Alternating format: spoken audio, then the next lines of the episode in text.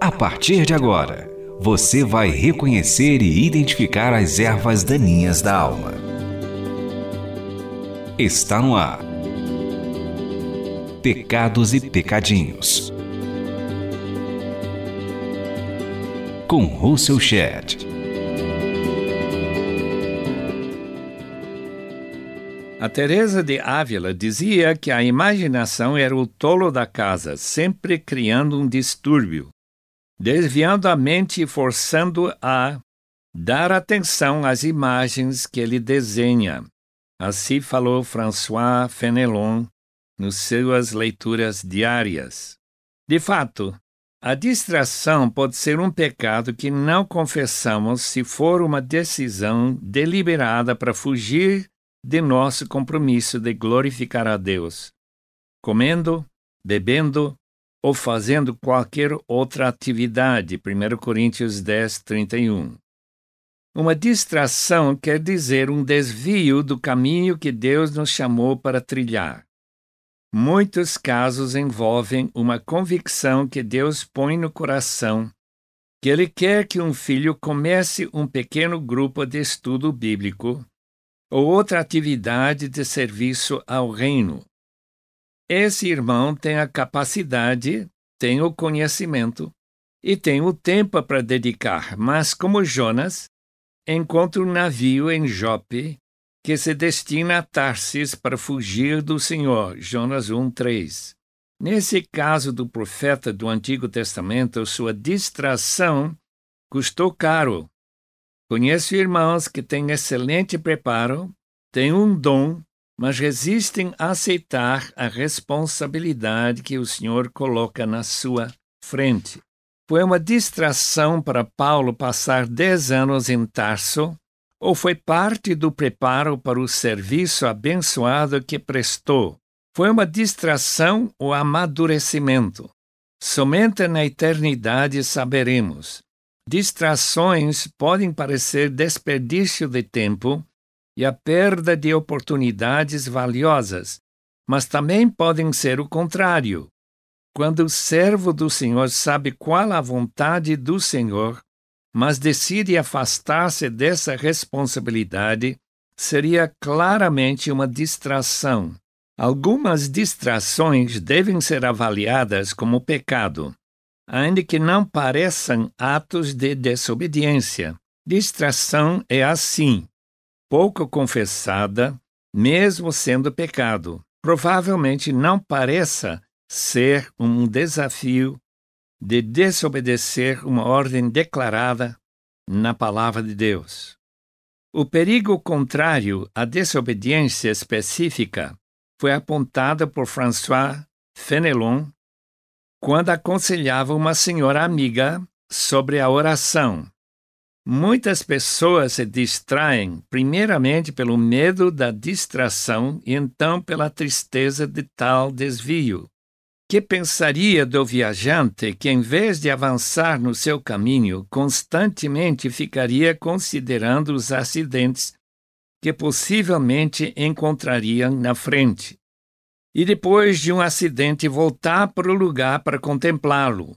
Não seria melhor ele ir para frente Distração pode ser provocada pelo desejo de se relaxar ou descansar. Sabemos que Deus descansou após a criação do mundo e santificou o sétimo dia para celebrar toda a obra que havia realizado. Esse é o programa Pecados e Pecadinhos para limpar a terra do coração quarto mandamento requer que os israelitas descansem no sábado. Mas o temor de quebrar esse requerimento do Senhor foi tal que hoje o judeu ortodoxo tem um elevador que para em todos os pisos a fim de não ser necessário o aperto de um botão sequer. Já foi proibido fazer qualquer trabalho que requer duas mãos, mas as mulheres tinham roupas que precisavam ser amarradas. Portanto, foram isentadas dessa obrigação. Jesus nos libertou da lei, pronunciando que a lei foi feita para o homem e não vice-versa. Deus criou a noite para recuperar as forças gastas durante o dia anterior. Sabemos através de pesquisas recentes como uma noite bem dormida é importante para a restauração do cérebro. O livro de Provérbios tem algumas advertências desafiadoras para o preguiçoso que dorme mais do que o necessário. Até quando você vai ficar deitado preguiçoso? Quando se levantará do seu sono? Tirando uma soneca, cochilando um pouco, cruzando um pouco os braços para descansar, a sua pobreza o surpreenderá como um assaltante a sua necessidade lhe sobrevirá como um homem armado. Provérbios 6, 9 a 11. Não há dúvida que Deus se alegra com o descanso dos seus filhos, que se dedicam com entusiasmo aos deveres e oportunidades que Ele oferece, para depois descansar, mas a vida ociosa não agrada ao Senhor. Identifique aqui os seus pecados e pecadinhos. Podemos entender melhor o perigo de desobedecer o mandamento que ele nos deu por meio da mão de Paulo, se dermos a atenção necessária à sua exortação.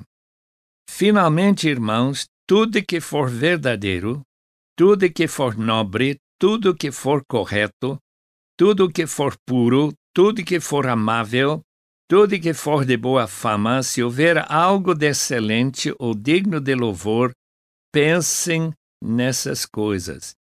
A modernidade trouxe para todos um perigo especial, que aparecem nos outdoors, nas propagandas da TV e na internet.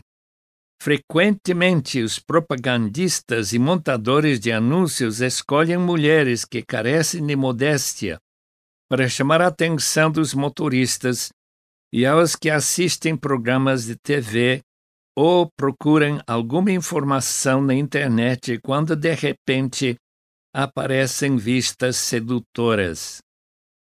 A eficácia destas distrações é bem conhecida pelos propagandistas para chamar a atenção das pessoas que não têm o hábito de manter sua mente restrita a pensar apenas em tudo que for nobre e puro. O crente necessita de um filtro bíblico para sua mente. Você está ouvindo Russell Shedd falando sobre os pecados e pecadinhos.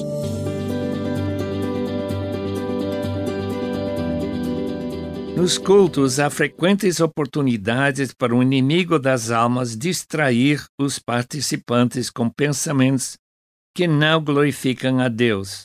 As distrações são variadas. Pode ser um músico que erra uma nota, um baterista que bate os tambores ou tímpanos com tanto entusiasmo e vigor que a plateia nos bancos deixa de pensar nas palavras do cântico para observar o baterista. Pode ser uma cantora com microfone na mão que chama atenção pela beleza ou pela voz que sobressai, provocando uma distração nas cabeças de alguns membros da igreja. Há um sem número de maneiras que as reuniões e mensagens nas igrejas podem desviar a atenção dos fiéis da palavra e da verdadeira adoração. Paulo considerou o abandono de João Marcos da equipe missionária, veja Atos 13, versículo 13, uma falha tão séria que não queria que esse jovem acompanhasse os missionários na segunda viagem missionária. Barnabé pensou de modo diferente. Considerou a saída de Marcos uma distração apenas passageira, sem consequências mais sérias. Tiveram um desentendimento tão sério que se separaram.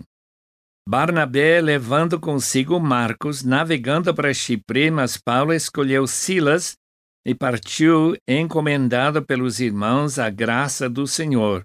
Atos 15, 39 e 40. Somente Deus pode avaliar o desentendimento de Barnabé e Paulo.